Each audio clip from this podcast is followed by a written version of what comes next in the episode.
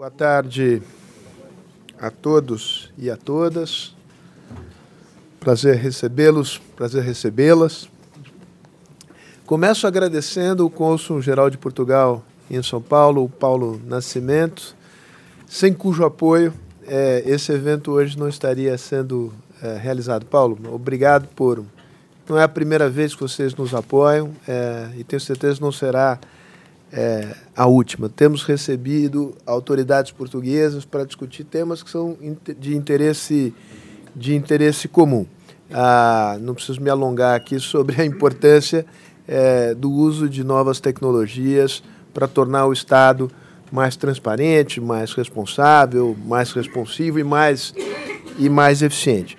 Ah, como de hábito, nós faremos aqui uma apresentação em que o, o, o, convidado terá a maior parte do tempo, mas como a ideia é promover um diálogo com a experiência ah, brasileira, eh, nós eh, convidamos o Daniel Annenberg. Pouca gente no setor público estadual tem a experiência que o Daniel tem eh, na introdução de inovação não no sentido estrito da tecnologia, mas de gestão no setor público, setor público paulista. Uh, mas o convidado uh, especial de hoje é o Luiz Felipe Loureiro Góes uh, Pinheiro, que é o secretário de Estado adjunto da modernização administrativa de Portugal. Tem uma formação em direito, é nascido no Porto, mas ele progressivamente foi descendo. É, ele é tripeiro. Tripeiro. Alfacinhas fosse Lisboeta. Pá. E, e... Já estou um bocadinho contaminado. Já está um bocadinho contaminado, exatamente. Mas foi fazendo gradualmente essa transição.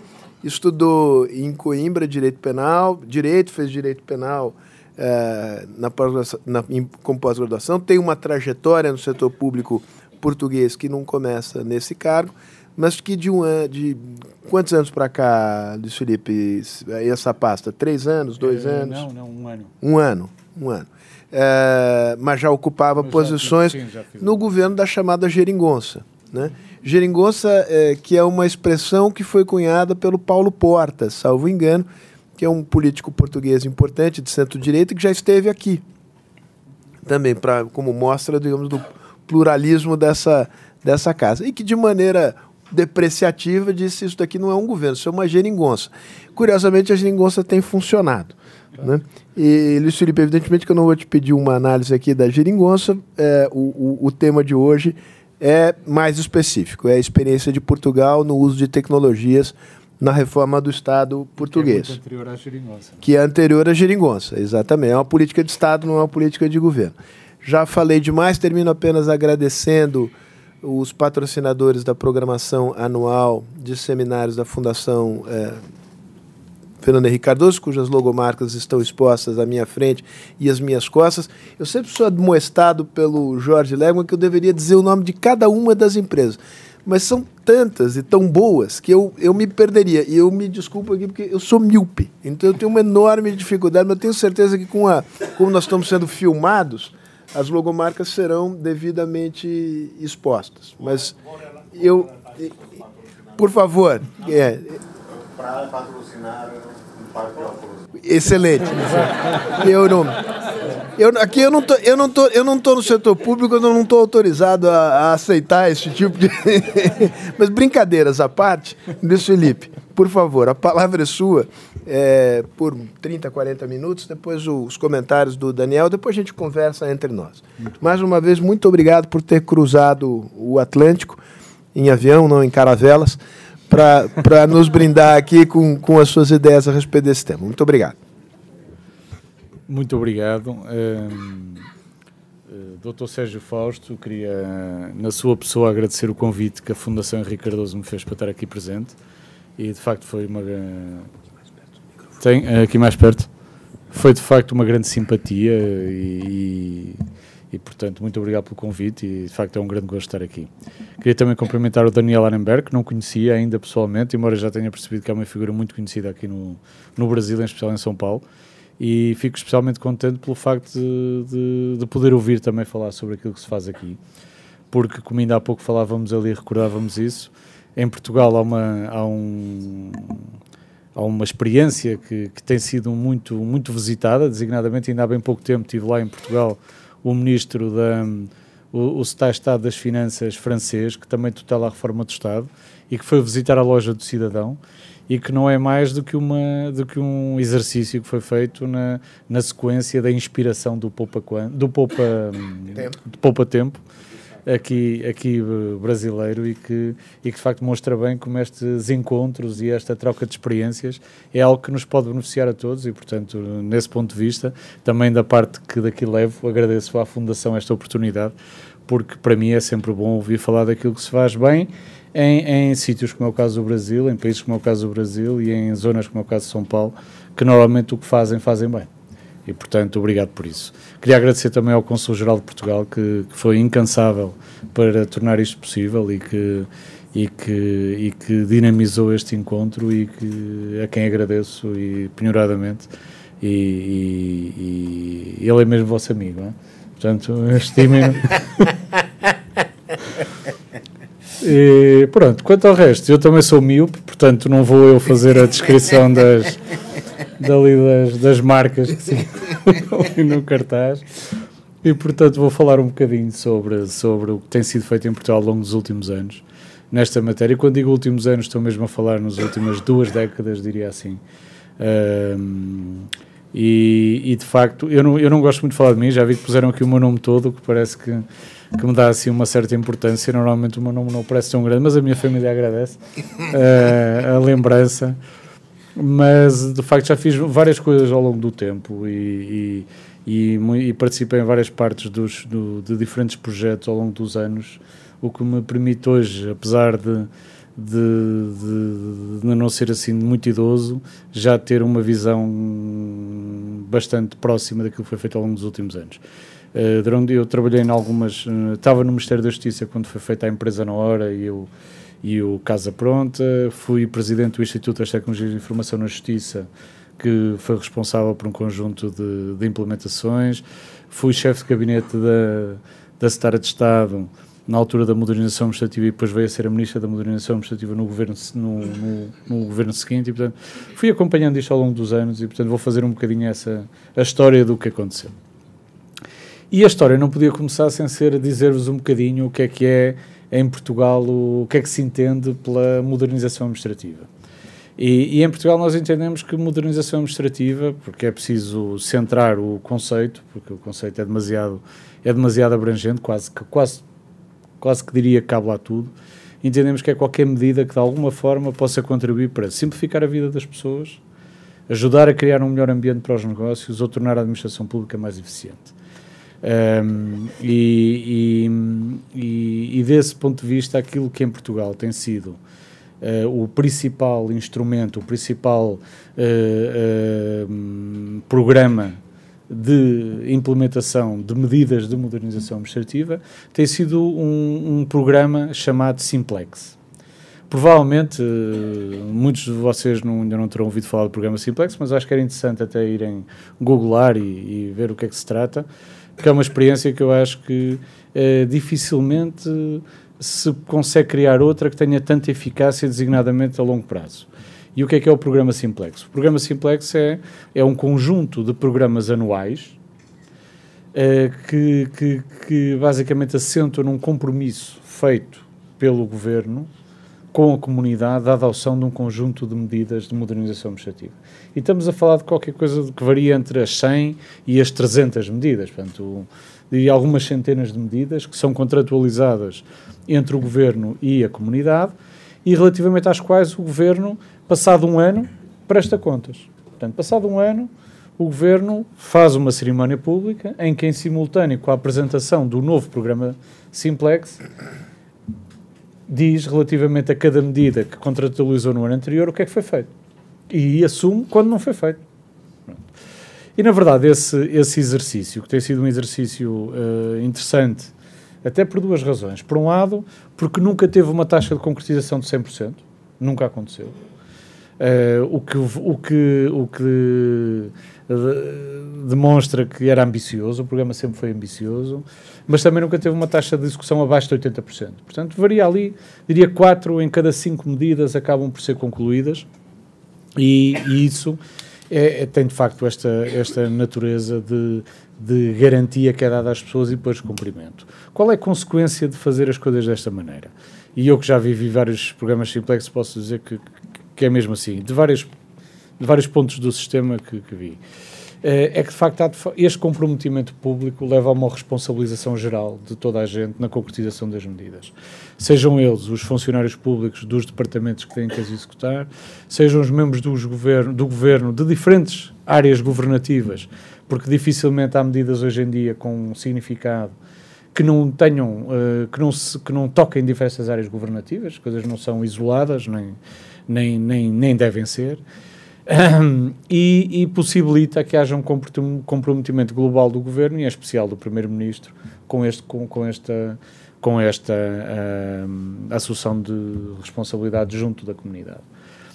Uh, e portanto eu posso dizer é que funciona. Ao longo de já foram nove edições, uh, sendo um programa que nasceu num governo do Partido Socialista, infelizmente teve uh, uma, um, um período em que em que não aconteceu, um período de quatro anos durante o governo anterior. Portanto, teve nove edições, teve apenas essa interrupção. Nasceu em 2006 uh, eh, e já permitiu até agora adotar cerca de 1.600, cerca não, são 1.674 medidas que fizeram parte destes programas e que permitiram adotar medidas como, por exemplo, a empresa na hora de que eu falava há pouco, a empresa na hora é uma, é uma medida que foi tomada, foi precursora do programa Simplex, foi um, conjunto de medidas que nasceram antes do primeiro programa como forma de, de dinamizar o primeiro programa.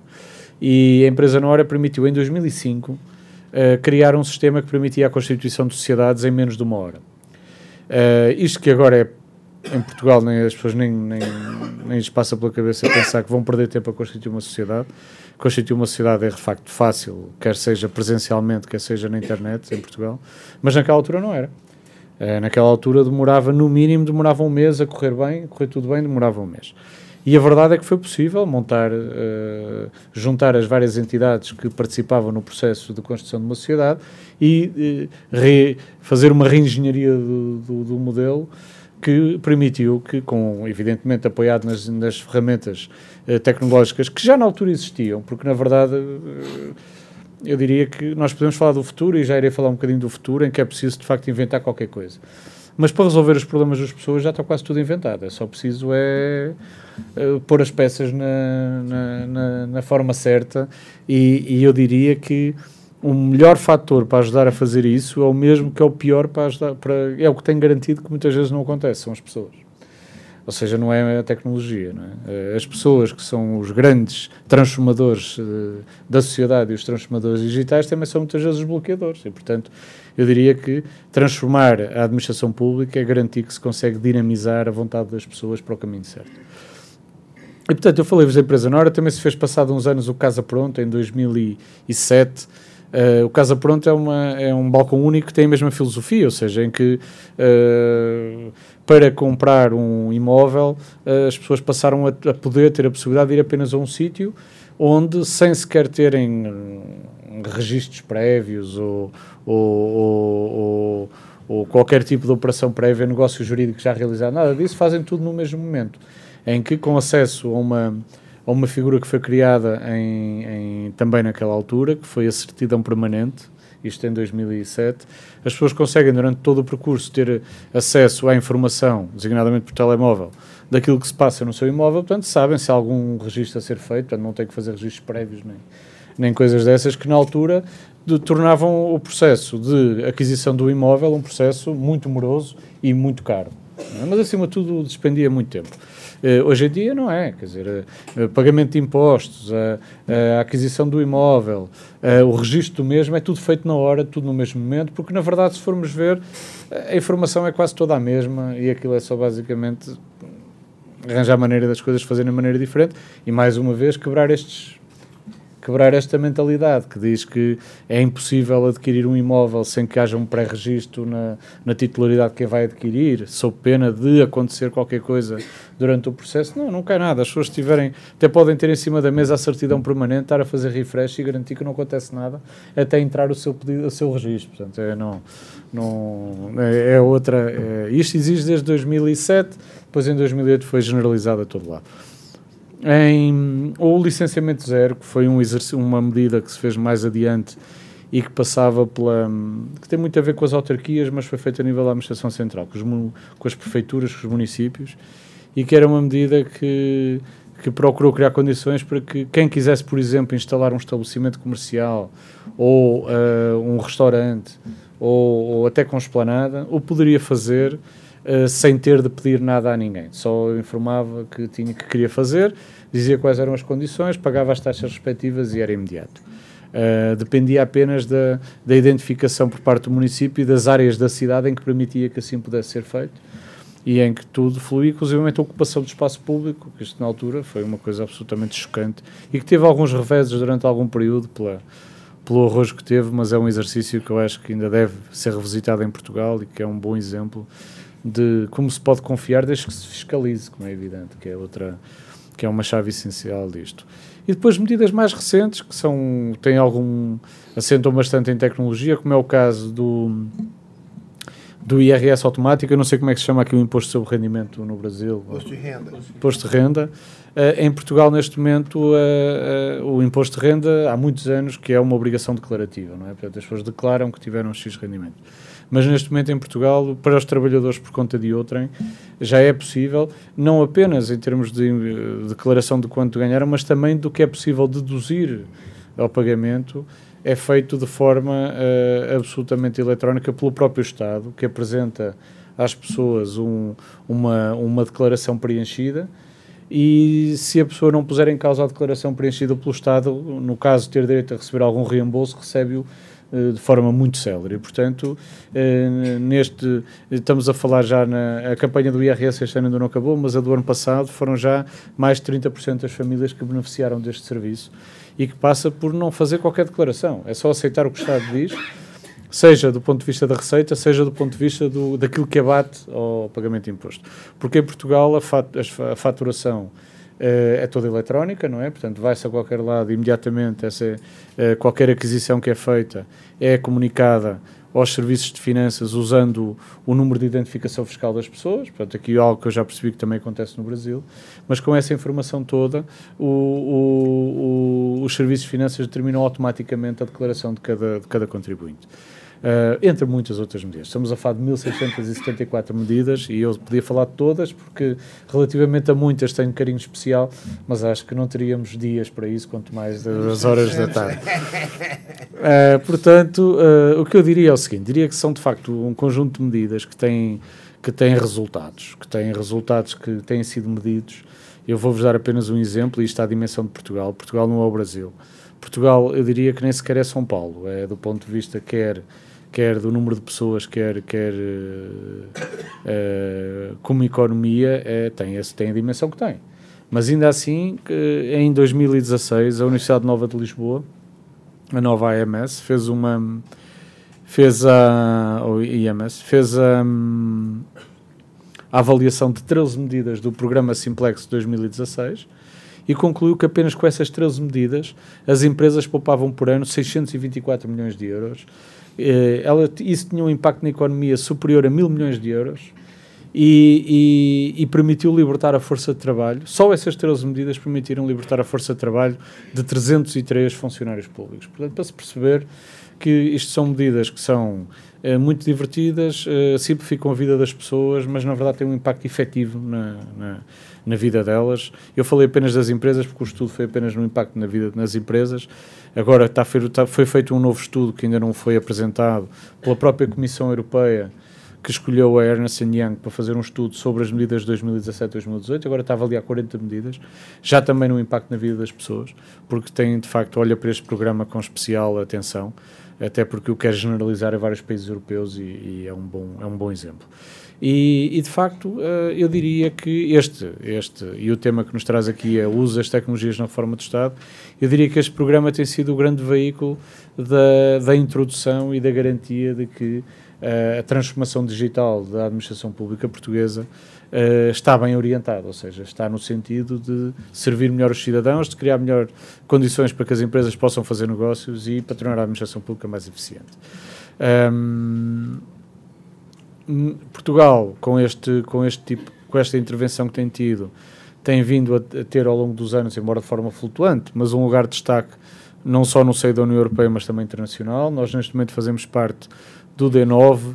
O D9 é um grupo de, de Estados que se afirmam como sendo dos Estados com, uh, o, com um e-government em estado muito avançado, do qual faz, faz parte a Estónia, que é um, que é um bom exemplo, mas também um, uh, eh, fazem parte alguns países europeus uh, com alguma dimensão, mas outros. Faz parte, por exemplo, a Nova Zelândia, faz parte o Canadá, faz parte o. Eu não quero estar a dizer aqui, o México entrou também há pouco tempo, também tem uma experiência muito interessante em termos de, de governo digital. Uh, faz parte do Reino Unido, o Reino Unido é um dos, é um dos países fundadores, e, e de facto é, é para nós uma experiência muito interessante pela, pela, pela forma como estes programas e esta intervenção nos têm permitido também ter algum destaque internacional. Agora, falando um bocadinho, e, e para não estar aqui a cansar-vos com, com, com, com, conversa demasiado tecnológica, até porque eu não acho que seja isso que é o mais importante, eu volto a dizer, uh, no que respeita à tecnologia, não está tudo inventado e não está tudo usado, mas o mais importante é mesmo saber como é que se movimentam, como é que se cria uma onda de mudança que depois acaba por ser autossuficiente em termos de, de transformação.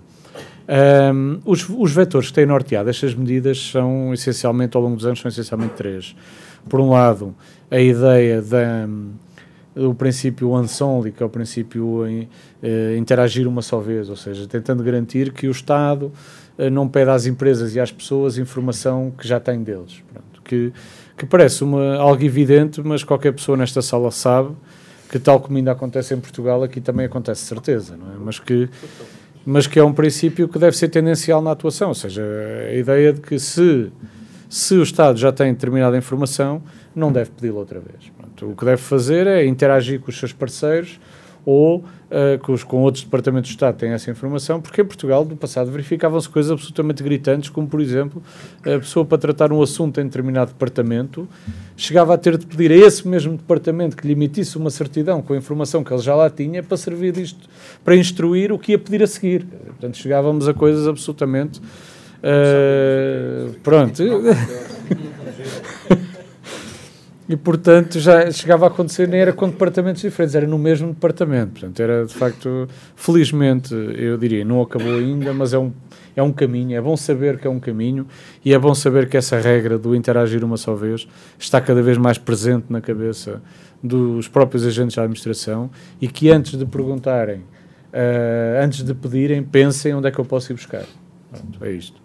Uh, embora também não seja mentira que hoje em dia este princípio Uh, não tendo sofrido um revés, tem umas cautelas adicionais por causa do Regulamento Geral de Proteção de Dados que foi aprovado no seio da União Europeia e que uh, impõe algumas uh, condicionantes a esta partilha de dados na administração pública, designadamente quando os dados não foram pedidos para aquela finalidade. Pronto, mas há sempre formas de, garantindo o consentimento do, do utente, trocar essa informação, poupando-lhe o tempo que ele não quer dispensar por essa via. Outro princípio, e, e, a este nível, por exemplo, as medidas que falei-vos há pouco da empresa na hora, do Casa Pronta, assentam exatamente nisto, que é, pá, vens aqui uma vez e tratas de tudo, ou o que não, tive, ou que não conseguiste tratar aqui, depois o Estado entende-se entre si e resolve o problema por ti. Importante é não te incomodar, porque tu, eh, os empresários devem estar focados em encontrar uh, a inovar e a encontrar novos mercados e as pessoas em trabalhar para garantir que quer o Estado, quer os empresários uh, uh, têm mercado e, têm, e estão a, ou então têm trabalhadores para fazer o que precisam e não a gastar o seu tempo e, e em, a ser em contacto com o Estado. Finalmente, outro princípio tem sido o princípio partilhar e reutilizar. E este é um princípio que uh, eu tenho procurado estimulá-lo muito desde que iniciei essas funções uh, e, é, e é de facto algo essencial. O, o, Estado, e o mesmo acontece certeza aqui no Brasil, e o mesmo acontece certeza aqui em São Paulo, e o mesmo acontece certeza também na própria Prefeitura de São Paulo. Um, tem uma capacidade instalada que está subutilizada. É assim em todo lado, portanto, não, eu sei que é mais frequente, mais frequentemente ouvimos o discurso de que faltam meios, e de que é preciso mais meios humanos, materiais, eh, financeiros, seja independentemente da natureza deles. Mas a verdade é que há uma capacidade instalada completamente subutilizada no Estado. e, acima de tudo, que é muitas vezes passível de ser partilhada com outros departamentos do Estado ou com outros níveis da administração e não acontece. Eu pergunto quantas prefeituras em São Paulo estão a desenvolver os mesmos sistemas, já não saindo daqui da, do Estado de São Paulo. É que estão a fazer exatamente a mesma coisa que está a fazer o colega, o, o vizinho do lado. Eu sei que foram eleitos uh, por pessoas diferentes, eu sei que respondem perante eleitorados diferentes, mas eu tenho certeza que isto acontece. E se houvesse partilha de, de, de, de serviços, se houvesse partilha de, de, sistemas, se houvesse partilha de infraestruturas, a este nível, a nível da, da, da, daquilo que servem os, os serviços administrativos do Estado, eu tenho a certeza que era possível prestar mais serviços e gastar menos dinheiro. E, portanto, todos ganhariam com isso. E por isso, para isso é muito importante haver não é só serviços partilhados, porque não é só disso que estamos a falar, mas também é, Uh, mas é, é, importante ter estruturas centrais que prestam serviços a todas as outras. Uh, ou, neste caso, ter um, estruturas que conseguem criar uh, modelos de partilha daquilo que é feito em diversos departamentos do Estado. Nós, em Portugal, temos uma estrutura que é a Agência para a Modernização Administrativa, que tem, eu só vou falar destas duas, talvez três, três infraestruturas. Tem a, a IAP, que é a Plataforma de Interoperabilidade da Administração Pública, que é basicamente um Government Service Bus que, que presta que é, um, é uma espécie de autoestrada de, de prestação de serviços uh, de, de, web services, de, de, é uma autoestrada de informação, se assim quiserem, que não só é alimentada por várias estradas, como também, no fundo, serve vários destinos. Pronto. E a vantagem que tem a criação deste tipo de infraestruturas, que não é nova, esta, esta foi criada para, para o nosso cartão de cidadão em 2006, portanto, tem, tem 13 anos, não, não é nada novo. Mas a verdade é que ainda está muito longe de todo o potencial que tem de, de utilização.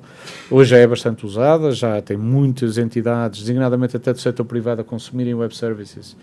Um, e muitas entidades do setor público a fornecer dados e a consumi-los, portanto, Uh, e a vantagem que tem, por exemplo, em termos de não, como infraestrutura destas, é que há um fornecedor que apenas se liga uma vez à plataforma e depois há vários a consumir. Não tem, uh, tradicionalmente, os, este tipo de serviços eram feitos ponto a ponto e, portanto, cada vez que era preciso criar mais uma, era mais uma infraestrutura. Pronto, mas não, é, é apenas um exemplo.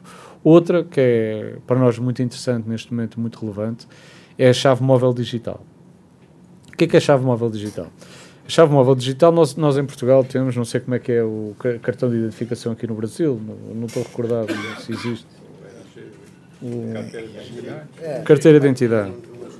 Não é digital, não é? Não, não. não. cartão. Pronto. É, é. Pronto. Pronto, mas isto, nós, nós em Portugal temos este cartão com chip que há de ser parecido com, com o vosso. O que é que acontece? O nosso não tem chip nenhum. É. Pronto. é. Pronto. Pronto, mas, o, mas este cartão, eu diria que, eu diria que se calhar, isto pode, pode, se calhar vai, vai chocar algumas, algumas mentalidades, mas se calhar o vosso sem chip é mais avançado que o nosso. Porque na altura, quando, quando o chip foi, foi criado, isto foi criado em 2006, este cartão, uh, e de facto, dotou, uh, estamos, em, estamos em 2019, portanto foi há, foi há 13 anos, uh, dotou os cidadãos portugueses de uma... de, de da possibilidade de se autenticarem uh, com um certificado uh, digital de segurança máxima e de poderem assinar eletronicamente documentos com o certificado. Tem dois certificados, um de autenticação e outro de assinatura. O que acontece? Entretanto, o mundo mudou. Em 2006 não havia smartphones, não havia, não havia as pessoas achavam que de facto iria a vida era compatível com andarmos com um leitor de cartões e autenticarmos. E ainda é assim, quando trabalhamos na nossa secretária. Agora, para nos autenticarmos né, aqui, epá, eu não consigo autenticar-me com este cartão aqui dentro usando o, o, meu, o meu cartão de cidadão. Uh, e então foi desenvolvida uma infraestrutura de autenticação muito assente naquele modelo de, de,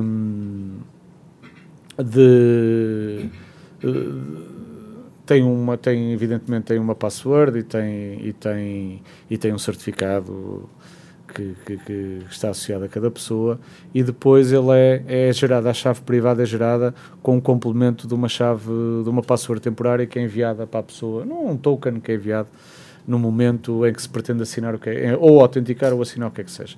A chave vem ou via aplicação ou via uh, SMS uh, e, e, as pessoas usam para autenticar. E é um meio uh, que, pela forma como está construída, é muito seguro e que é muito mais compatível com, com este tipo de instrumentos. Porque aquilo que se verifica, e isto é uma, é uma, uma discussão que até vamos tendo até a nível da Europa, uh, há quem defenda que este sistema é mais seguro, porque de facto não prescinde de uma infraestrutura física que.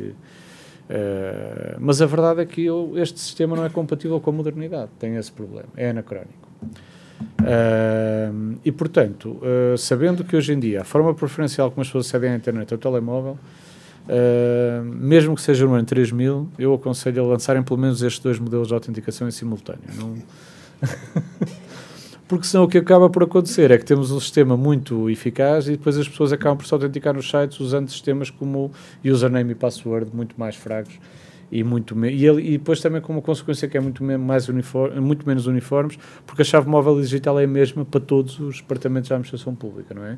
Têm vindo sucessivamente a adotá-la como instrumento de autenticação e, portanto, eu só tenho que fixar uma password que nem sequer tem que ser especialmente segura, porque todas as vezes a minha password é sempre diferente, porque recebo sempre um token que a complexifica de cada vez.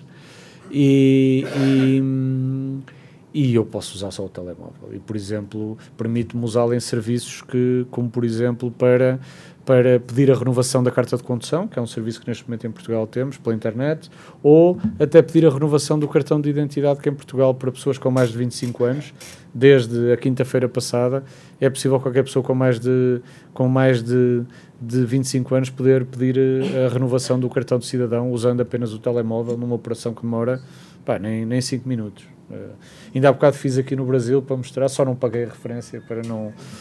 Porque, para mostrar como até no Brasil eu posso. ia entregar aqui no Consulado de São Paulo, não é? Pronto. Uh, o que demonstra que de facto uh, esse tipo de instrumentos é, é, é, de facto ajuda e ajuda, ajuda a vida das pessoas. É claro que depois em paralelo a exigência das populações também aumenta, não é? E, e em Portugal a tolerância com, uh, com a paragem dos sistemas é muito baixa, a tolerância com com às vezes com, com, com, a necessidade de ter de esperar alguns minutos também é baixa, mas ainda bem que assim é, porque eu acho que quanto mais exigentes são as populações, uh, também mais competentes são aqueles que, que respondem perante elas. Um, voltando um bocadinho atrás, outro elemento, outro elemento tem sido relevante em termos de partilha e de reutilização tem sido um, os espaços cidadão, que se calhar é um bocadinho parecido com aquilo que vocês estão a fazer, que é uma derivação da loja do cidadão, mas num conceito um bocadinho diferente. Ou seja, tirando partido das ferramentas da, da sociedade de informação, um, o que fazemos é que um ou dois funcionários são capazes de prestar serviços de diferentes departamentos de Estado. Normalmente esse funcionário até é um funcionário da autarquia, do município ou, da, ou até de, das juntas de freguesia, que não sei o que é, abaixo do município, um, abaixo de prefeitura. Uh, e aquele funcionário formado consegue prestar serviços da autoridade de, das finanças, da segurança social, da justiça, da, uh, dos transportes, com a carta de condução, uh, etc, etc, etc. E, portanto, é provavelmente, neste momento, para mim, é o meio preferencial de, de prestação de serviço, ou deve ser. Nós estamos a reconvertê-los para garantir que estas estruturas até prestam menos serviços do que prestam hoje porque na verdade eles têm um catálogo de serviços que, na minha opinião, é excessivamente grande, mas que são aqueles serviços que as pessoas mais procuram. E se nós tivermos estas estruturas, microestruturas, com um funcionário ou dois funcionários, capazes de prestar, eu diria, no, no máximo, os 25 serviços mais procurados, nós temos as necessidades da população praticamente satisfeitas. Se nós fizermos a conta uh, no último ano, e aqui de certeza que não é diferente do que se passa em Portugal, e virmos o, o número, de, a que é que nos levou no último ano a dirigir a um, a um serviço público, e verificamos que foi uma ou duas coisas. Se não formos operadores profissionais, não formos advogados, não formos. Uma ou duas coisas. E se somarmos 10 anos, não, não passamos para lá das, das 10 razões diferentes. É o passaporte, é o cartão de cidadão, é a carta de condução, é mais uma ou outra questão relacionada com, com impostos, eventualmente. É, são. Uh, o cidadão comum são 25, no máximo. E, portanto, se nós tivermos microestruturas presenciais que com, complementam a oferta online, com, com esta presença física de estruturas baratas, que até podem tirar partido de infraestruturas que já existem, uh, uh, acopladas aos municípios ou acopladas ao, servimos as populações uh, de forma, se calhar, muito mais barata e muito melhor do que aquelas que servimos até agora. Muitas vezes, depois há tendência, os informáticos têm um bocado essa mania, que é um bocadinho de andar atrás da exceção, da exceção, da exceção, da exceção, e a certa altura complexificam o processo. Na verdade, não é deixar de fora as questões raras mas a verdade é que este tipo de balcões devem ser para uh, uh, o mass market, é? ou seja, para, para aquilo que os tais uh, 20 serviços que as pessoas procuram 80% das vezes. É? E nesse caso eu acho que o serviço prestado é incomparavelmente melhor e, portanto, acho que esse é o caminho. Finalmente, outro princípio tem sido o digital por omissão, ou seja, tudo o que é feito em Portugal hoje em dia uh, tem que vir já com o pensamento que tem que estar, tem que ser digital. Não há, não há o analógico. no outro dia alguém brincava e numa conferência dizia: Então contei lá o que é que vocês fizeram de analógico para as pessoas no último ano. Uh, o analógico é muito engraçado, mas deve bastar-se com aquilo que eu disse há bocado: é o balcão para garantir que ninguém fica para trás, porque também nós não temos que exigir. Há duas coisas que não devemos exigir às pessoas. Não é só que elas dominem as ferramentas com a habilidade de um, de um jovem engenheiro de 25 anos, mas também nem sequer devemos exigir ao jovem engenheiro de 25 anos que tenha um conhecimento da administração pública tal que seja, que, que, que seja eh, mais caro para ele dedicar-se uma hora a estudar como é que vai resolver o problema na internet do que seria gastar 5 minutos num posto de Estado que, que, tudo somado não custaria isso à administração pública. Portanto, isto também é um balanceamento. Aquela ideia de que não, se, não pode haver balcões físicos porque são mais caros, cuidado com isso. Porque o custo de aprendizagem a lidar com ferramentas tecnológicas também existe. Principalmente quando a temos de usar uma vez em cada 10 anos. Não é? E pormos um quadro de uma empresa que devia estar a produzir, agora vou para a internet. Eu sei que está na internet, mas agora vou passar várias horas a perceber como é que se faz Uh, não faz sentido. E por isso é que faz sentido complementar a oferta online, pelo menos para já. Daqui a uns anos cá posso estar a dizer outra coisa. Mas para já acho que, em alguns casos, é mais eficiente manter estruturas de proximidade para, para resolver determinadas coisas. E, é, e basicamente este é, é, é, tem sido o que tem sido feito. Falando agora, cinco minutinhos sobre o futuro e o que é que estamos a fazer.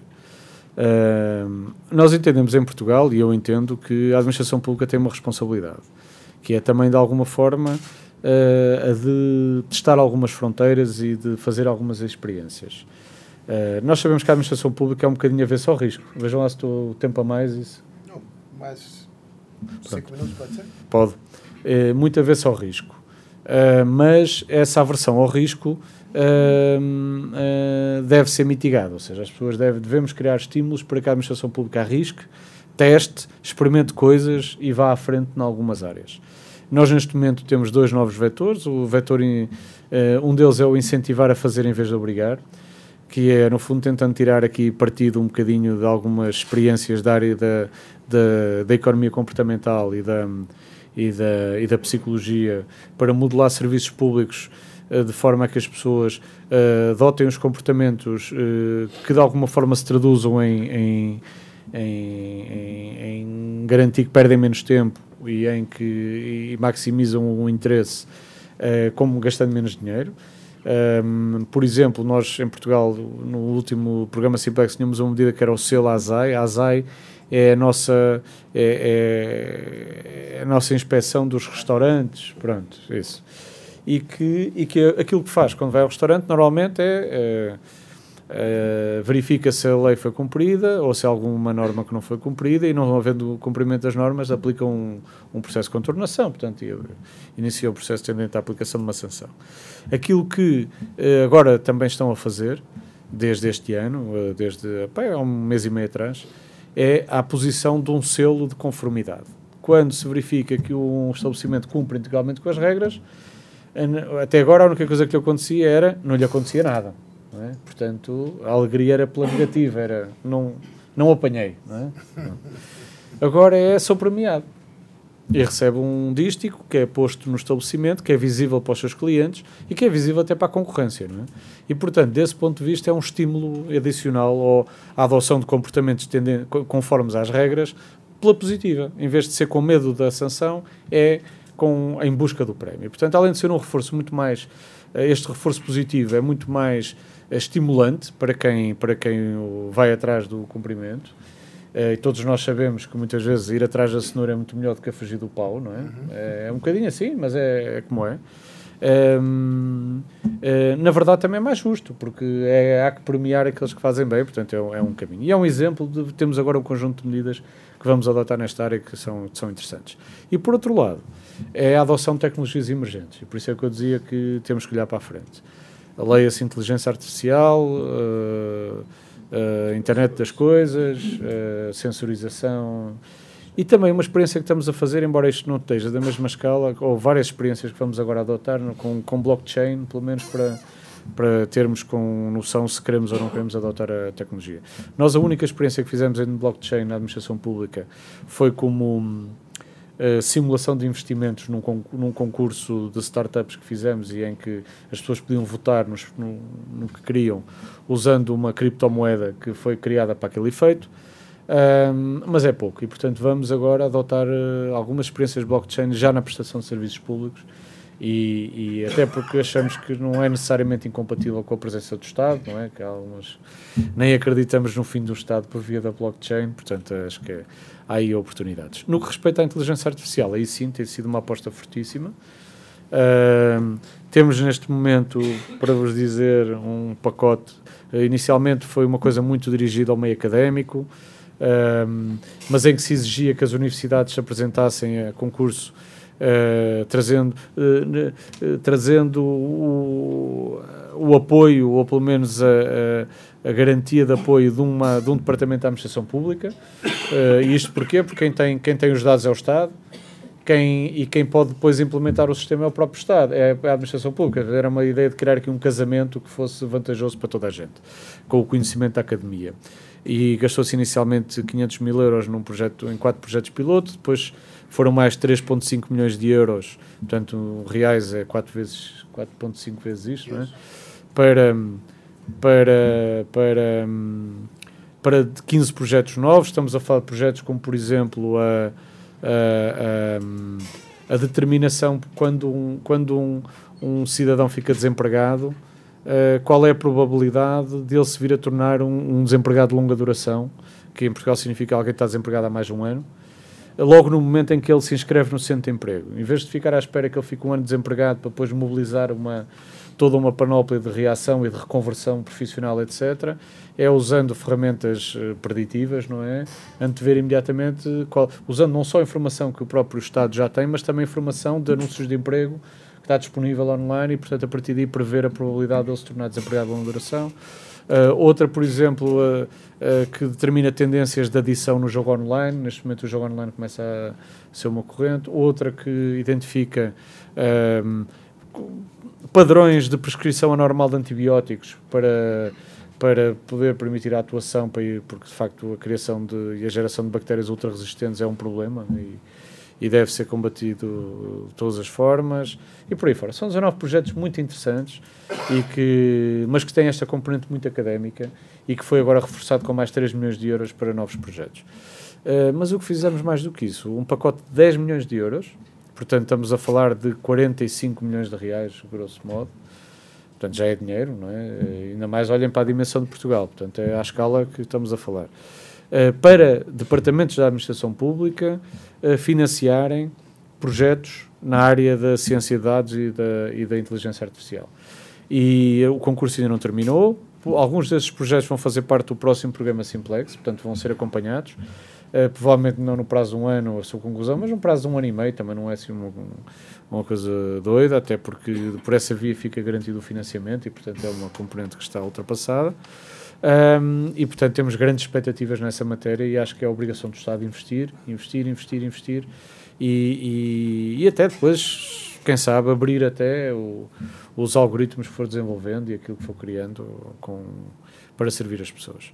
E para terminar, eu diria só duas coisas. Há, há dois vetores que são transversais a todas as medidas, não são nem novos nem antigos, estão sempre presentes. Um é a inovação permanente, ou seja, aquilo que eu vos disse há bocado, e é um, uma importante lição, é preciso inovar permanentemente. Nós criamos em Portugal o LabX, o LabX é o laboratório de experimentação da administração pública, que visa exatamente fazer esta coisa, é experimentar coisas malucas que aplicáveis ao Estado e e, e em que estão lá um, um conjunto de, de, gente nova, com alguns já não tão novos assim, mas inovadores, que, que, inventam coisas e que experimentam coisas novas. Às vezes ideias muito simples para resolver problemas muito complexos.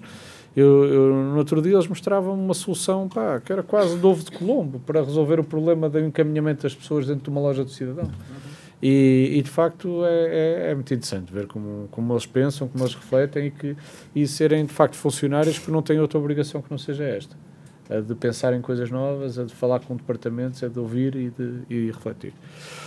Por outro lado, também criámos o CIGEP, aí já mais virado para a gestão pública, que, que é o Sistema de Incentivos à Inovação na Gestão Pública.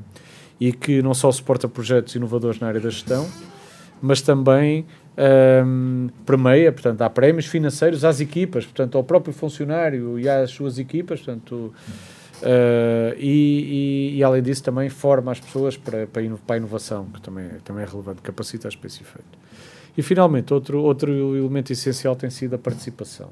As medidas do programa Simplex têm sempre um aspecto muito relevante, que é a sua construção é feita de forma muito participada com a comunidade, não só com os funcionários públicos, nós este ano fizemos vários Simplex Jam, como chamamos, são, são reuniões em que sentamos à mesma mesa pessoas de diferentes departamentos e diferentes hierarquias de Estado, em várias mesas na mesma sala, e em que lhes pedimos que identifiquem problemas e que em conjunto proponham soluções para os mesmos.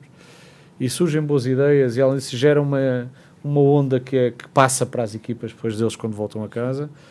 Um, e também junto dos destinatários, porque eh, é importante e nós temos uma comissão em Portugal que é a Comissão para a Modernização Administrativa, que tem associações empresariais, centrais sindicais, associações de defesa do consumidor, uh, associações daqueles profissionais que estão mais diretamente ligados a, ao Estado, como é o caso de advogados, solicitadores, notários, e em que ouvimos não só as queixas, mas também testamos com eles as soluções, com o objetivo de garantir que as medidas depois quando saem não são...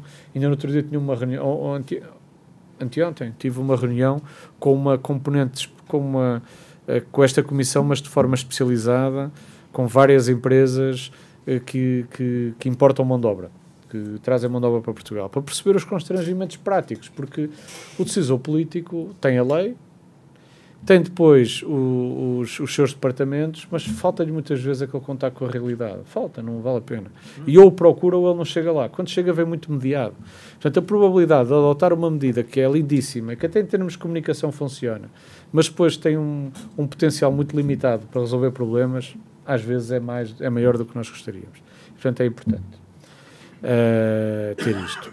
E por isso eu terminaria a dizer que as receitas não são, não são infalíveis mas eu diria que há duas que são essenciais. É preciso haver liderança, são as coisas não acontecem. Uma liderança forte e preferencialmente ao mais alto nível.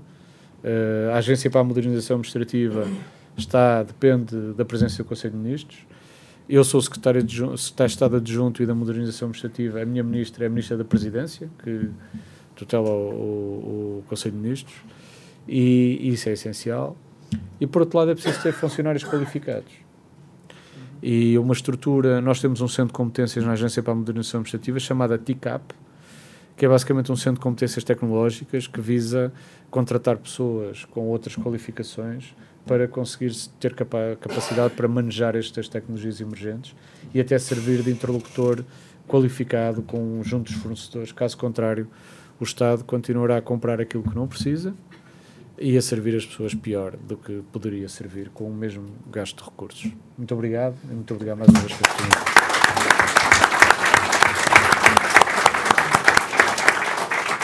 Felipe, obrigado pela excelente e articulada exposição. Daniel, agora você tem a difícil tarefa de reduzir o nosso nível de inveja.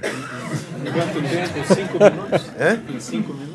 Não, você tem um pouquinho mais, porque a inveja é grande, então eu vou conceder um pouco mais de tempo. É, tranquilo. Boa noite a todos e a todas. Dizer que o Sérgio, quando jogava bola comigo na USP, há quase 50 anos atrás, ele enxergava, né? pelo menos enxergava a bola. Né? É, a gente jogava bastante bola na USP, mas faz, faz bastante tempo, né, Sérgio? Bom, é, agradecer muito o convite e dizer que estou muito feliz de estar aqui já segunda vez e virei quantas forem convidado. Dizer que foi uma belíssima exposição do Luiz Felipe E eu diria que isso, a, a sua exposição é, rende é, muitas e muitas discussões muito interessantes, porque o exemplo de Portugal, eu acompanho o exemplo do Simplex há mais de uma década, da loja Cidadão, já fui visitar, é um exemplo para o Brasil maravilhoso. Até porque a gente tem a, a, mania de dizer que boa parte da culpa da nossa burocracia vem de Portugal. E eu sempre falo, Portugal já se modernizou bastante, muito mais, e é um tremendo exemplo para o Brasil atualmente.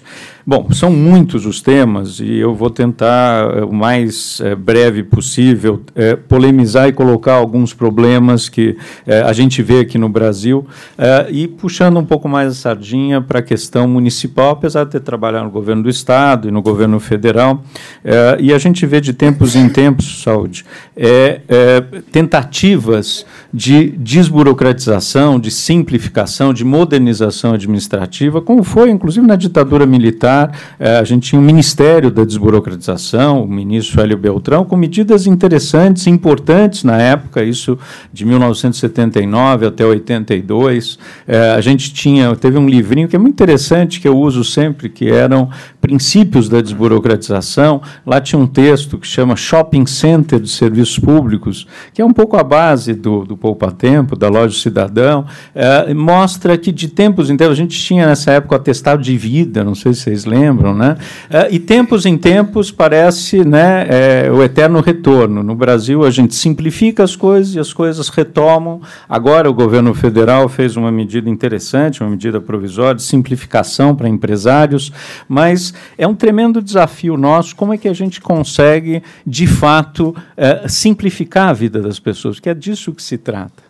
Uh, eu concordo inteiramente com o Luiz. Hoje nós temos tecnologia para muita coisa. Como ele falou, inteligência artificial, internet das coisas, blockchain e vários outros. O grande desafio é como usar essa tecnologia. Então, esse é o primeiro ponto. Uh, e lembrando sempre que tecnologia é meio. Né? O objetivo é melhorar a qualidade de vida das pessoas usando tecnologia para isso. E nem sempre a gente precisa usar tecnologia.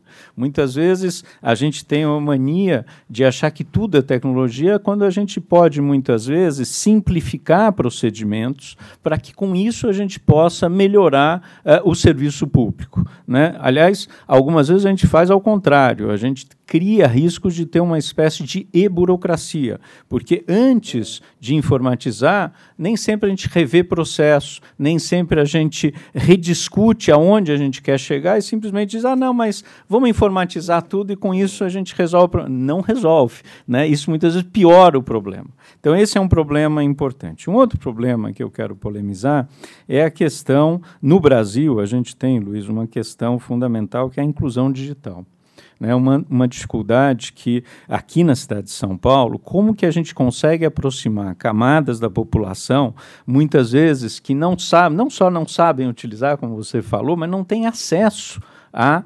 a, a, internet, não tem acesso ao Wi-Fi. Aliás, a Prefeitura de São Paulo, o prefeito Bruno Covas, a gente está ampliando de 120 pontos de Wi-Fi para 620. Uh, e a gente precisa fazer mais, inclusive, do que isso. Mas esse é um ponto muito importante que a gente já discutiu no outro seminário aqui, daquela vez com o pesquisador francês. Como diminuir não se resolver, é. do nosso ponto de vista, pode continuar fazendo seminários, seminários e, e, retomar o assunto.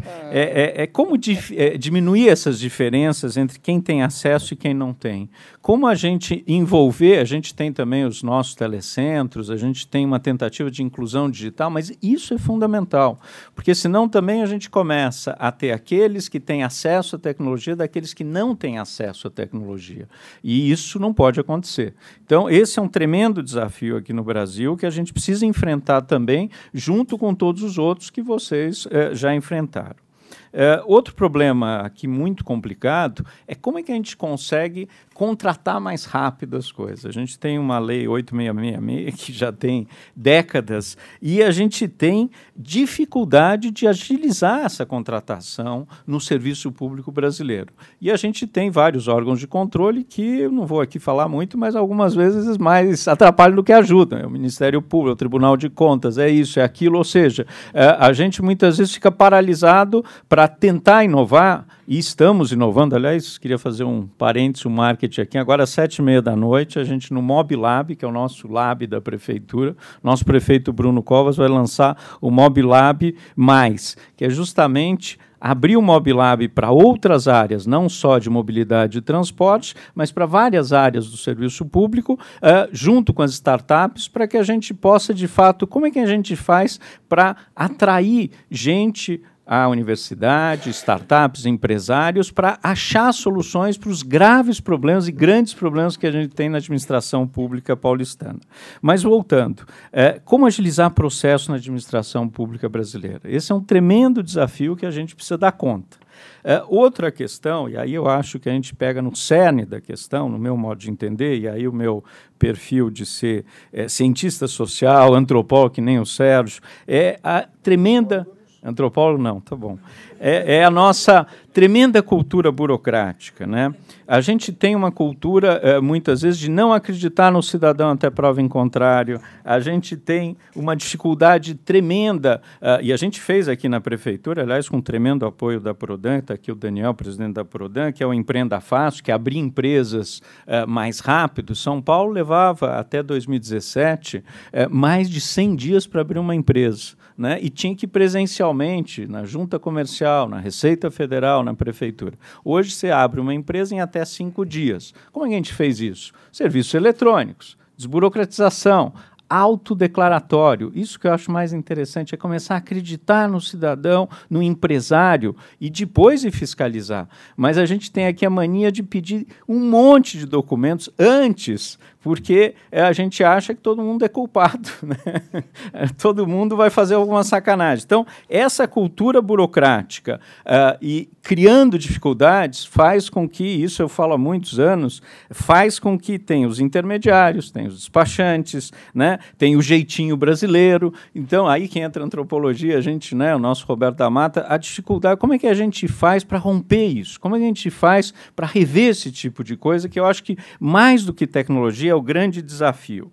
Né? Eu vou dar um exemplo também, que a gente aqui na prefeitura colocou o diário oficial virtual e os funcionários tiveram tremenda dificuldade nos primeiros dias. Eles estavam acostumados com o papel, essa coisa de não ter virtual. Como é que eu faço? Cadê, cadê o meu diário oficial? Gente que durante décadas viu isso. Então está acostumado com algo. Então, como mudar um pouco isso? Não é simples.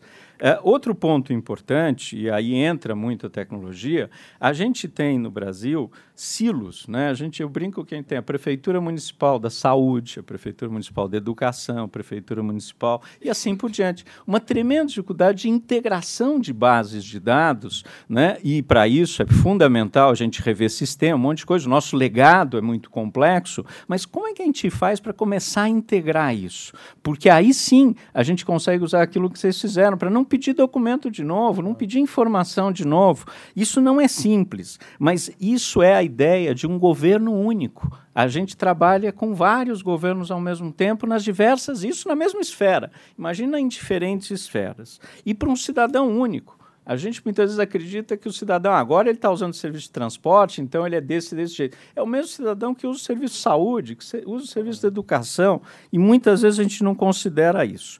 Bom, é, e aí, eu acho que aí são alguns temas fundamentais que a gente precisa. É simplificar, né, ou desburocratizar, é, é, pensar sempre na economia por um lado, mas olhar o atendimento ao cidadão, é mais serviços eletrônicos, tudo isso é, é importantíssimo. Mas a gente precisa, como Portugal acho que fez, e fez bem, a ideia de um balcão único, que isso que nos interessa. Quando a gente montou o Poupa Tempo, e aliás tem um caso muito interessante, Sérgio, que eu preciso contar, isso já faz mais de 15 anos, e a gente tinha montado o Poupa Tempo, o saque da Bahia, e aí eh, o pessoal da AMA, né, lá da agência, veio visitar o saque, o Poupa Tempo, adorou, gostou, montou a loja cidadão, só que eh, de uma forma ainda melhor, eu acho, porque é um balcão único, não é aquela ideia que você tem os serviços do RG, os serviços do Detran, da carteira, é integrado, é um funcionário que atende tudo, e depois vai para dentro e dentro você divide para cada órgão. Mas o mais interessante disso é que eu estou lá em Minas um dia com o pessoal lá que em Minas chama UAI, que é a Unidade de Atendimento Integrado, é o Poupatempo, cada estado tem o seu. E aí eu estou vendo o Jornal Nacional e no Jornal Nacional falam Portugal acaba de lançar uh, a loja do cidadão. E é fantástico, é um exemplo para o mundo. Olha o que eles fazem. Pá, pá, pá. O Brasil podia né, se espelhar nesse exemplo e fazer algo parecido. Eu não aguentei, eu mandei uma cartinha para a TV Globo para dizer é o nosso complexo de vira-lata. Né? A gente tem uma tremenda. precisa olhar para o que Portugal fez para dizer, não, tem aqui, a gente fez, eles vieram ver o nosso e aí montaram o deles. Então, veja, é, é, é um caso, mas é um caso verdadeiro, que eu acho que é, é, é, é muito emblemático de como a gente funciona muitas vezes, Sérgio. E aí eu acho que a gente precisa trabalhar essa questão. Né? Eu, eu não vou me estender, são muitos os temas, e eu acho que a gente precisa, eh, de fato, pensar depois outras coisas. Após implementar as melhorias, como a gente faz para dar continuidade? Como a gente faz para normatizar isso? Como a gente faz? Porque acho que o grande desafio hoje da gestão pública brasileira é um pouco isso. Você vê a questão dos viadutos, é não tem gestão, não tem continuidade, não tem um trabalho contínuo. Isso independente da tecnologia ou não. Se a gente não tiver isso, a gente vira e mexe e vai voltar para os mesmos problemas. E é isso que eu acho que infelizmente a gente continua nisso. A gente acha ótimas soluções, vamos implementar. Como é que a gente dá continuidade a isso? Né? Como é que a gente otimiza recursos, como você falou das redes? Essas questões são questões que estão colocadas e que a gente precisa discutir independente da tecnologia. E sempre, eu acho que, só para finalizar, e eu, eu, eu, juro que tinha ainda muita coisa para falar, mas acho que no debate a gente pode falar, é o foco no cidadão. Essa é uma questão que a gente muitas vezes na área pública, eu trabalho há quase 30 anos na área pública, a gente olha muito para o nosso umbigo e a gente pensa as coisas segundo a, a, a lógica de quem está dentro da área pública e não segundo a lógica do cidadão. Essa que tem que ser uma mudança significativa. A gente precisa olhar e dizer o que, que o cidadão precisa da área pública, como é que a gente faz para o cidadão ser bem atendido. Por exemplo, muitas vezes, mais que tecnologia, a gente precisa de uma linguagem clara. A gente precisa de uma linguagem objetiva, a gente precisa mostrar para o cidadão como resolver o seu problema. Isso não é tecnologia. Né? É, então, essas questões que é, é português, muitas vezes é, é, Mas é isso, Sérgio. Muitas vezes a gente precisa ter um português, porque a gente tem a mania de, de também usar siglas aqui para falar das coisas. A gente não fala assim o que a população entende. É o RG, a emissão do RG, que é o documento de identidade. Então, é, a, a gente ainda tem toda uma questão cultural, por um lado, muito grande, junto com as novas tecnologias. Então, esse é um tremendo desafio nosso. Como é que a gente faz para conseguir dar conta de tudo ao mesmo tempo agora, tá certo? Não é simples. É, é, acho que na Prefeitura de São Paulo a gente tem feito um trabalho, mas o grande desafio é, por exemplo, gente, eu fui outro dia para o Rio Grande do Sul e lá tem o Tudo Fácil, que é o Poupatempo. E é ótimo, porque o Tudo Fácil lá, ele tem duas, três unidades. Aqui o Poupatempo está com 72 unidades. Por que, que ele, ele parou um pouco e dá para ver que parou no tempo? Porque teve um governo do PSDB, depois do PT, depois do PSDB, depois do PT, e cada um achava que aquilo não era prioridade e, portanto, a coisa não teve continuidade. Ou seja, independente dos governos, a gente precisa melhorar o atendimento ao cidadão e tem que ter políticas de médio e longo prazo. Né? É, e o poder público e o funcionário público tem que ter isso em mente. Não adianta a cada novo governo a gente tentar reinventar a roda, tá certo? Então, eu coloquei algumas das questões que eu acho que são importantes para problematizar, muito mais do que a questão tecnológica, eu acho que tem outras questões aqui que a gente precisa discutir um pouco o que, que a gente quer ser quando a gente crescer ou quando a gente chegar, que nem Portugal, né? o que Portugal está fazendo, que é um fantástico exemplo. Olha, parabéns, acho que a gente precisa estudar mais. Eu conheço bastante o Simplex, porque eu gosto muito do que vocês estão fazendo, e é um exemplo muito bom para nós aqui no Brasil, na cidade de São Paulo. Obrigado, viu, Luiz? Antes, antes de abrir para perguntas, eu não, eu não resisto, porque eu não sou antropólogo, mas fiz minha vida na área da ciência política e da política. Não vou fazer uma piadinha infame com, com antropólogo, porque eu tenho um querido irmão antropólogo que e ela jamais é, é politicamente muito incorreta. Mas, muito bem futebol. e eu jogava melhor que ele. É. E, e- mas não é isso que está em pauta. Eu, eu, digamos, é- é- é- essa questão da introdução da tecnologia e de mudança de processo, a gente precisa olhar ela também sobre o ângulo do exercício do poder. Porque é, é evidente que a manutenção do status quo serve a, de, a determinada forma de exercício do poder.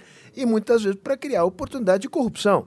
Né? É, é óbvio. Então eu queria que vocês comentassem, cada qual na sua experiência, as resistências eh, enfrentadas, porque muitas vezes elas decorrem. eh, tornar a fiscalização digital dos- do, do, do, do jeito que vai na rua fazer fiscalização, transformar, é uma tremenda perda de oportunidade de ganho para o sujeito.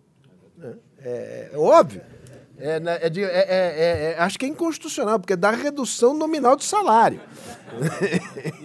I- Indireto, pelo menos dá. Né? Então, enfim, eh, eu vou abrir para perguntas. O, o Otávio já se inscreveu. Eu vou, eu vou pedir, até porque o, o prefeito ah, ah, Bruno Covas espera o Daniel.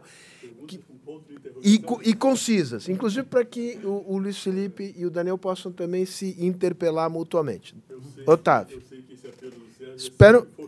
Não, não é geral, não é, não, não é, é erga omnes. Não, é, primeiramente eu queria felicitar pelo excelente Luiz Felipe, fantástico. Eu sou cidadão português também e acompanho de perto o que está acontecendo em Portugal. O, o Daniel, eu sou fã de carteirinha há décadas.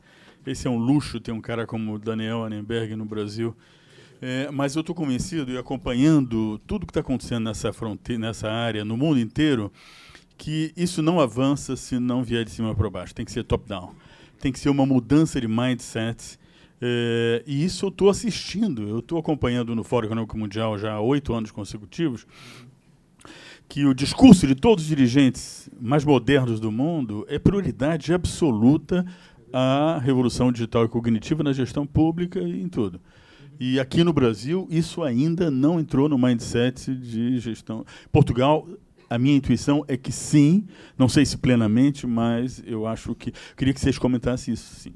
Mas eu, além da questão do One Stop Shop que vocês mencionaram, esse balcão único, essa coisa fantástica, atendimento ao cidadão, tudo isso. é, tem uma outra dimensão que é a dimensão da gestão macroeconômica. Por exemplo, Portugal tem o melhor ministro de Finanças da Europa, Mário Centeno, equipe moderna, reconhecido mundialmente. É, o que, que vocês eventualmente estão fazendo é, do ponto de vista de gestão?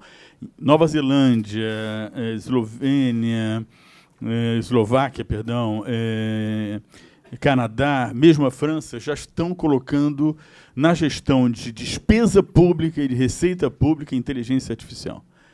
Em outras áreas também nem se fala. A Suécia já anunciou o fim do censo, do recenseamento. Não precisa mais. As bases de dados já estão aí disponíveis para você não precisa fazer um censo. Você tem tantas informações.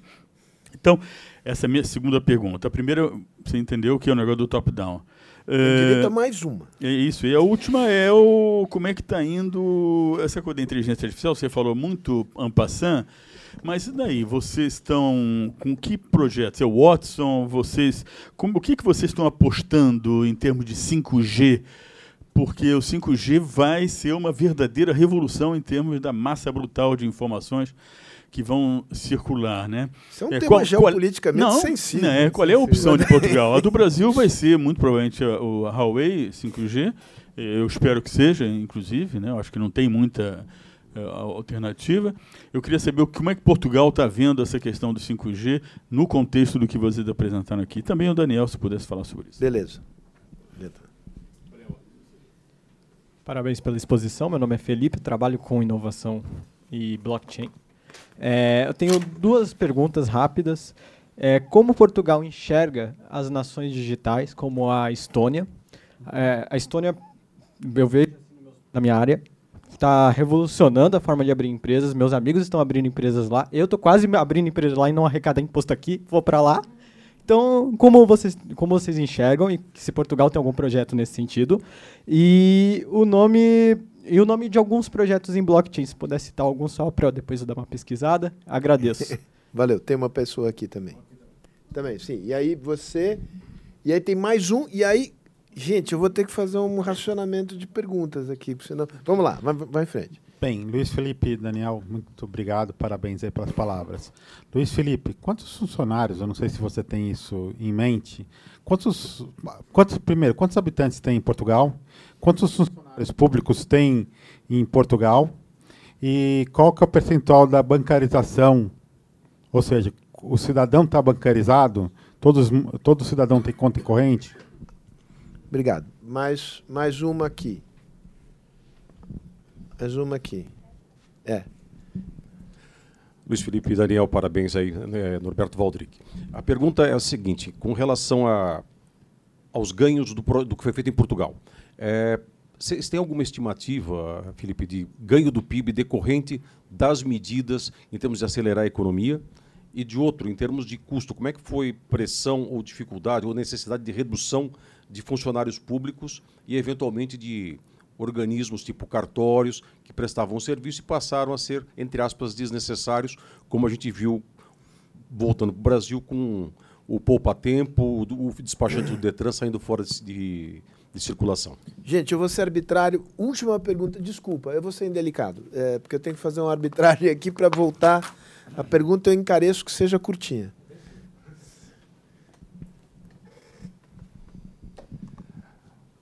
É, parabéns pela apresentação. Meu nome é Miguel, sou pesquisador em inovação.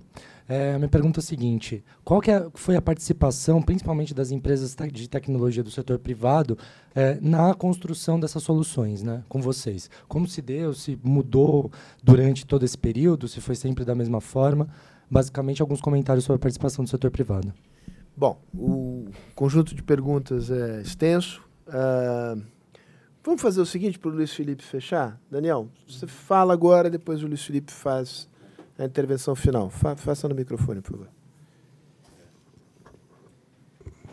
São muitas perguntas. Eh, deixa eu só começar com o que você falou da questão da corrupção. É, eu fui cinco anos presidente do Detran aqui de São Paulo e um dos grandes desafios foi, bom, como é que você diminui a corrupção? E é, a, a, o grande, né, a, a, única alternativa é simplificar e serviços eletrônicos e transparência. Aliás, estava o Gustavo Húngaro agora, que é o nosso corregedor, saiu. É governo aberto. Quanto mais você abre dados, quanto mais você é, dá transparência, quanto mais serviços eletrônicos, melhor. Mas isso é, uma, é um lado. A gente tem um outro lado, que eu, eu vou falar baixo, mas, por exemplo, quando a gente tinha um poupa-tempo, lá na Praça da Sé, foi o primeiro, é, eu lembro até hoje, eu estava coordenando o projeto e aí é, é, o Detran não, não conseguia não aceitar um comprovante de residência. Aí que aconteceu na frente da Praça da Sé? Um cidadão super esperto abriu uma lojinha e começou a vender comprovante de residência. Né? Então, é, por que, que eu falo isso? O brasileiro tem uma criatividade fantástica para todos os lados, para o bem e para o mal. E olha o que a gente faz. Né? Então, em vez da gente acabar com a necessidade do comprovante de residência, tem gente vendendo comprovante de residência, falso, lógico, né? para estar uh, uh, tá de acordo com o que o órgão público público pede é, e, foi, e, o ciclo continua. Então, é, é, enfim, precisa simplificar, serviço eletrônico, isso é fundamental. É, é, não tem outro jeito, eu acho, né, é, em relação à corrupção. É, queria falar um outro ponto que eu acho que tem a ver com o que vocês perguntaram, que é a ideia de um governo é, olhando para o cidadão, um governo proativo. Uma das coisas que eu mais gostei de fazer no Detran na época era é, mandar lá o, o SMS para você, lembrando que tem que renovar a carteira de motorista. Por que, que isso é muito legal? Porque você é, olha de acordo com o cidadão, preocupado que vai vencer a carteira de motorista dele. E não é aquela preocupação fiscalizatória, aquela preocupação de punir, é a preocupação de dizer o seguinte: segundo a cabeça do cidadão, que se esquece de renovar a sua carteira de motorista, como é que eu posso ajudá-lo? Aliás, outro dia a Polícia Federal mandou para mim também um e-mail, fiquei assustado, era que meu passaporte vence em seis meses, eles estão me lembrando. É genial, é genial isso, é maravilhoso. É esse é uma, uma, uma mudança de mindset, Otávio, para a gente fazer em todos os órgãos, serviços públicos. É o governo se antecipar ao cidadão e ajudá-lo a resolver as suas questões com a área pública. Se a gente tiver governos pensando dessa forma, o governo municipal do Bruno Covas está fazendo isso, isso é maravilhoso. E aí você tem toda a razão. Se não tiver uma decisão do governante de que isso são prioridades, esquece, não implanta. Aqui a gente só conseguiu implantar o Poupar Tempo porque o Mário Covas, na época, dizia é para fazer e chamou todos os secretários e disse que é para fazer. A gente só está conseguindo fazer, diminuir o prazo para abertura de uma empresa, porque o Bruno falou, é para fazer, né? E, e, a gente fez. Ou seja, precisa ter essas lideranças. É, queria falar um pouquinho aí sobre a Estônia. A Estônia é um país pequenininho, tá? tem pouquíssimos habitantes e estão fazendo um trabalho belíssimo. Mas é uma tremenda diferença entre a Estônia e o Brasil, uma tremenda diferença também de legado. A gente tem legados que são complicadíssimos em termos de infraestrutura, de sistemas, é, de link, de inclusão digital e que a gente precisa atacar tudo ao mesmo tempo agora. Eu já dei esse exemplo em outros lugares, mas a gente pega as prefeituras regionais aqui em São Paulo. Cada prefeitura regional atende em torno de 500 mil pessoas. É uma loucura isso. É uma cidade média grande em vários lugares. É, é maior que a Estônia. Pois é, a Lapa, né? Então, ou seja, o que, que acontece? Não, só para citar, o legado dessas prefeituras. O link delas é de quatro né? não é de 50, não é de 10, é de 4. Então você não consegue entrar. A, a, toda, a, os computadores têm de 7 a 10 anos, os sistemas têm de 20 a 30 anos, as, não tem funcionário da área de TI. Né? Ou seja, se for ver, é da vontade de, de sentar e chorar. Né? Então, o que, que você faz numa situação dessa? Tem que atacar tudo ao mesmo tempo. É o que a gente está fazendo, junto com a Prodan, comprando computador, é, revendo o sistema, é, treinando gente. Só que você tem que fazer tudo isso ao mesmo tempo e tem que ter continuidade de médio e longo prazo, senão você não chega. A Estônia conseguiu fazer coisas interessantes. Hoje você não vai em lugar nenhum praticamente para. Você faz tudo eletrônico, mas é aquilo que eu falei. E o Luiz falou com razão. Não dá para pensar só em tudo eletrônico. Né? Ainda durante muito tempo, a gente precisa sim ter presencial. Só que a gente tem mais um dificultador aqui, que é essa falta de integração entre os diversos níveis nossos aqui. In, é, não só no mesmo nível, mas diversos níveis. Então, Imagina colocar um funcionário para atender os serviços da Polícia Federal, da Junta Comercial, da Prefeitura de São Paulo. Ah, não, esse sistema você não pode entrar, você é funcionário de fulano, de Beltrano. Então, uma dificuldade também de começar a fazer essa integração que é tremenda.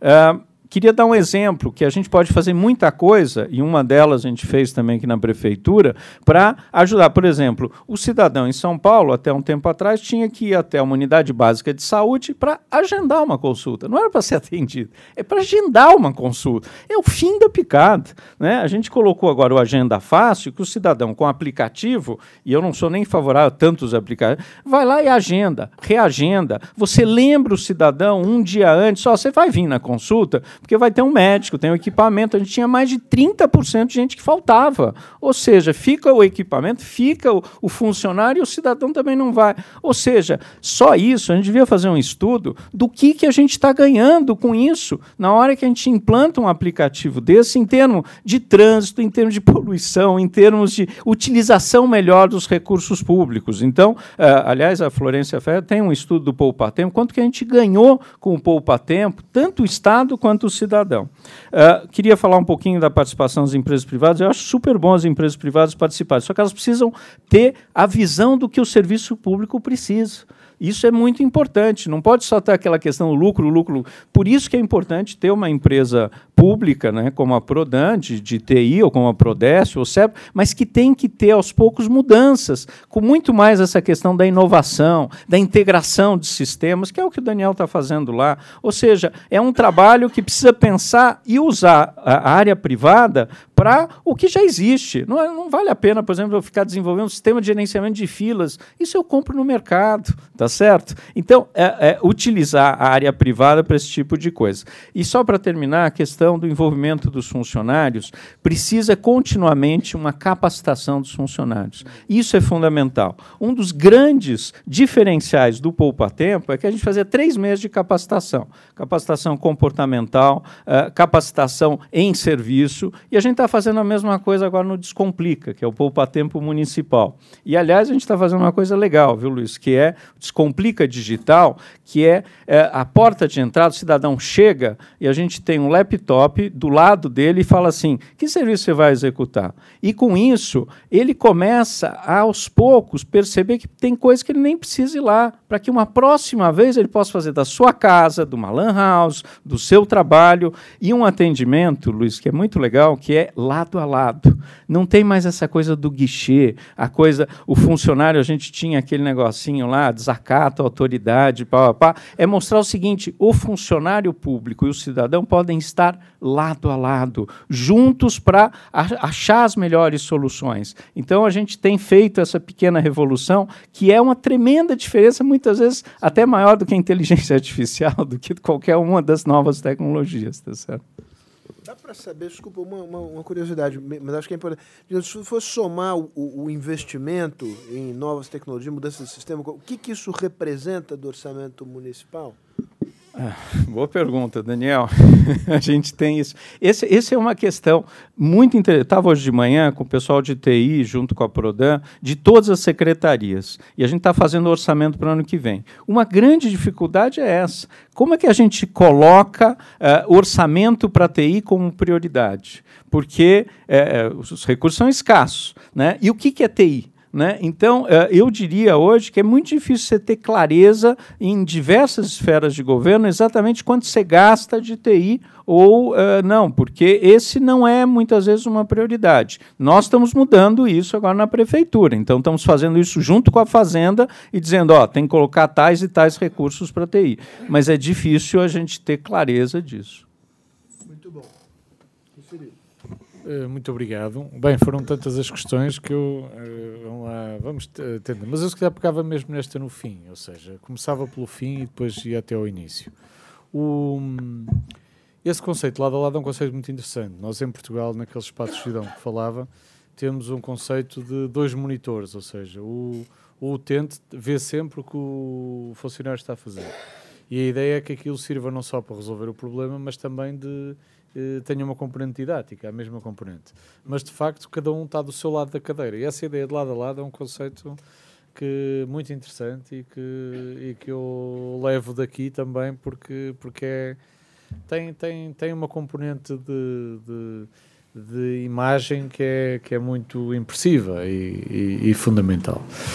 Um, voltando então aqui ao, às outras questões. O, uh, falando sobre as resistências, eu as resistências eu não tenho a sensação que em Portugal, pelo menos é a minha sensação, que a resistência tenha a ver com o medo uh, de perdas de controle ou com medo de eventualmente de, de, de fim de oportunidades de transacionar determinada dificuldade. Eu acho que é mesmo uma questão uh, de dificuldade de gerir a mudança, não é? Sempre que há mudança, há reajustamentos. Todos nós sentimos isso e se calhar passa por mais inovadores que, que, que, sejamos, na verdade, a mudança comporta sempre um risco, que é o risco da nossa posição mudar. E quando somos otimistas, achamos sempre que vai mudar para melhor, não é? Mas a generalidade da população não é assim tão otimista, não é? Tem tendência a achar que uma mudança significa que vai mudar para pior. Portanto, eu acho que tem mais a ver com isso. E acho que a natureza do português é muito próxima disso, ou seja, nós somos um povo que resiste muito à mudança, mas depois adapta-se muito rapidamente. Tem essa dupla natureza que não parece paradoxal, e é, mas também, é, também ajuda a compreender porque é que, tendo toda essa resistência, depois as coisas funcionam. Porque, porque é mesmo assim, num primeiro momento resiste até o último segundo para aceitar o que quer que seja, mas quando aceita, vai, vai mesmo cheio de força. e portanto, isso é, um, é uma característica muito interessante. E, e, um, e, portanto, eu diria que não, é, não acho que seja uma coisa pensada, acho que é, é mesmo uma questão de natureza. Uh, depois, falou-se aqui na necessidade de ter uma estratégia top-down, porque uma estratégia bottom-up, na verdade, não funciona. Eu concordo. Eu, eu, eu, acho que ninguém consegue decidir, decidir bem sem saber o que pensa quem está em baixo. Uh, acho que é muito importante uh, facilitar o caminho para quebrar estas resistências, envolvendo quem, quem, quem, quem está na base e ouvindo quem está na base mas acho que a mudança só se processa de cima para baixo. Uh, e, mas é importante que não se entenda mal, ou seja, não pode ser feita sem ouvir quem está na base por duas razões. Primeiro, para que a decisão seja fundamentada, e segundo, porque é de certeza mais fácil quebrar os silos e induzir a mudança se houver envolvimento de todos. Mas se não houver uma força muito forte em cima, as coisas não acontecem. Estou, estou totalmente de acordo. Um, quanto ao, ao 5G, o 5G, o 5G, se calhar podemos marcar uma reunião para falar sobre isso. Sim, chamaremos Depois- chineses e americanos aqui. É, mas eh, é uma revolução e é, e é aguardada, com, e é aguardada com, grande, com grande expectativa. Agora, eu diria que neste momento há, como sabemos, joga-se muita coisa no palco internacional nessa matéria. Eh, Os Estados Unidos já manifestaram a sua posição sobre, ou melhor, o presidente americano já disse o que é que tinha a dizer sobre isso. Eh, e em Portugal nós estamos neste momento a definir a nossa posição. Portanto, ela ainda não foi anunciada publicamente, não, não tardará muito, uh, mas vai ser uma posição que se aproximará daquela que vai ser tomada em geral pelo ma- pela maior parte dos Estados da União Europeia, diria assim. Um, que é o que faz sentido. é? Tem que haver aqui alguma. alguma Eu não até porque vai sempre Portugal haver. a enfrentar sozinho nem os Estados Unidos nem a China. Cara, não é. me parece uma ideia sábia. Não é, não é. Não é, acho que não é uma boa ideia. Portanto, é, é, diria assim. Portanto, se calhar daqui a um ano. já- Daqui a um ano já podemos falar sobre isso. Não, mas acho mesmo isso. Acho que eu não, não- eu tenho a minha opinião pessoal, mas não, que não vincula necessariamente, não vincula evidentemente o Estado português e também não a vou expressar aqui porque acho que tem, que tem alguma sensibilidade, mas acho que neste momento é- joga-se muita coisa no palco mundial. Ah, acho, acho que vem aí tempos interessantes. Mas acho que é preciso, vai ser preciso enfrentar os próximos tempos com uma abertura de. man- to- se calhar todos temos que ver as coisas de maneira um bocadinho diferente. Todos. E acho que os blocos têm que ter juízo em algumas coisas. Posso só, só complementar? Isso, isso é só um wishful thinking, não é? Desculpa, Luiz, te interromper. É só, em relação ao 5G, que eu não respondi, Otávio, eu acho que é uma discussão importantíssima, só que a gente precisa aqui no Brasil discutir um pouco sobre essa infraestrutura para isso. Né? A gente pega, por exemplo, a cidade de São Paulo. A gente, há dois anos atrás, mandou para a Câmara um projeto de lei sobre o que a gente chama da lei das antenas, que é para simplificar o licenciamento das antenas, por quê? O nosso sinal não está mais pegando, porque a gente não consegue licenciar, porque a antena está baseado numa legislação super antiga que diz que antena, licenciamento de antenas é licenciamento de edificação. Então você tem que eh, eh, licenciar o prédio inteiro. É burocrático para burro. E a gente propôs ser licenciamento de equipamento. Não foi aprovado até agora. Então, uma das questões que a gente precisa. o- o- exatamente, isso que eu ia falar. Com o 5G, a gente vai precisar de muito mais antena. Então, se a gente não destravar algumas questões burocráticas, a gente não vai nem conseguir começar a instalar o 5G aqui. Só para dar um exemplo. tá? Desculpa, Luiz. Não, não, mas é uma questão muito interessante. Eu também acho que, apesar de O tudo. Brasil não se dobra a essa disputa entre os Estados Unidos e a China. Não vai acontecer coisa nenhuma.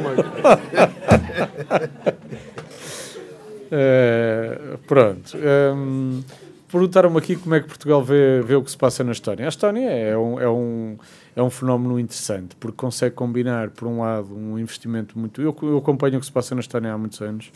E conheço o CIO que, estónio e também já o conheci há algum tempo. E, e- e é um, é, tudo aquilo é uma figura interessante. Eu acho que a Estónia deu um salto muito cedo. A Estónia também tinha ali um problema de até de autodeterminação que tinha de, de garantir e, portanto, avançou muito rapidamente para o mundo tecnológico. A Estónia é um país extraordinariamente pequeno, que foi, eh, em termos de número de habitantes, o que também ajudou a, a conseguir, a conseguir eh, ir por aí. E tem uma estratégia, portanto, foi o digital. O digital foi, foi claramente o, caminho que seguiram há- desde que caiu o muro e, e o resultado é, é o ponto a que chegaram hoje. E depois também tem, e não vale a pena dizer que também não é assim, uma componente de marketing muito interessante por trás, que não deixa de ser espantoso, tendo em conta a dimensão do país, e aqui para nós que ninguém nos ouve, e a, e a falta de, de, de sex appeal que muitas vezes têm fato, é. E, portanto, Tirando o digital, é difícil associar outra coisa charmosa com isso.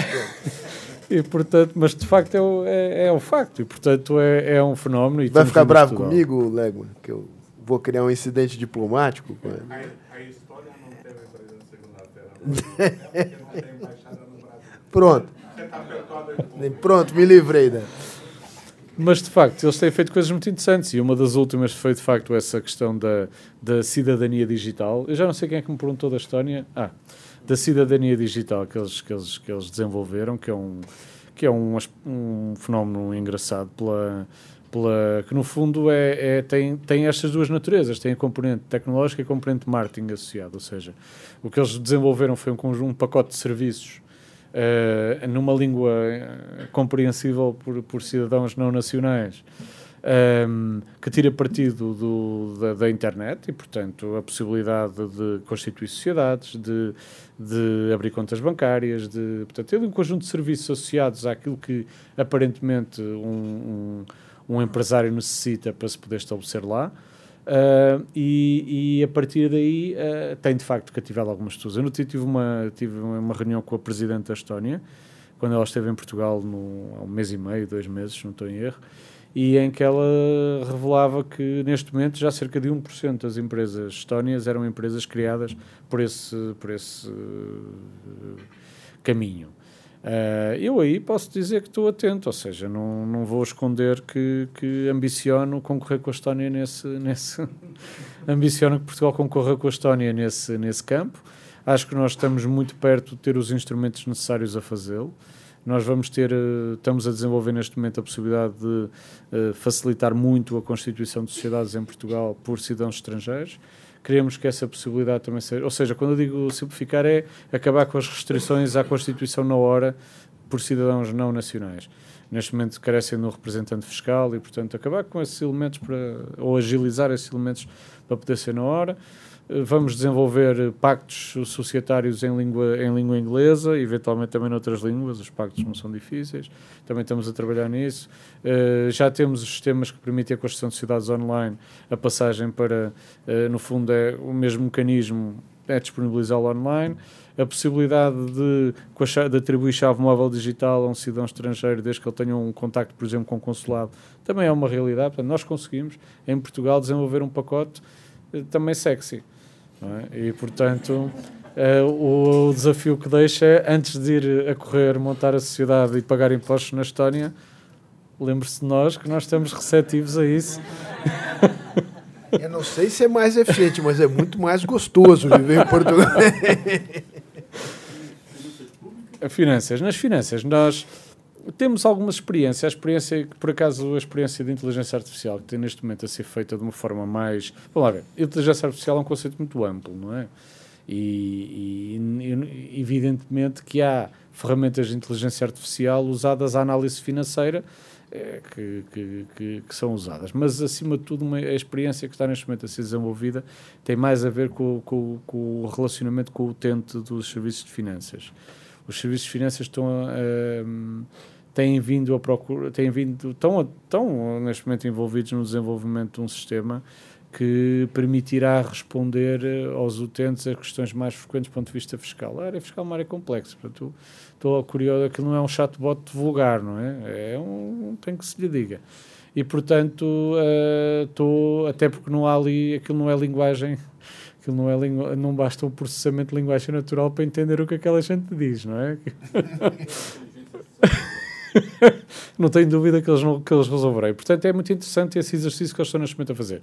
Quanto à utilização da inteligência artificial no, uh, nas projeções financeiras, etc., eu penso que em Portugal, neste momento, o que se faz é aquilo que se faz nos outros lados. O sucesso, eu diria que o sucesso do, do que foi feito em Portugal, não, aí vou usar um bocadinho as palavras.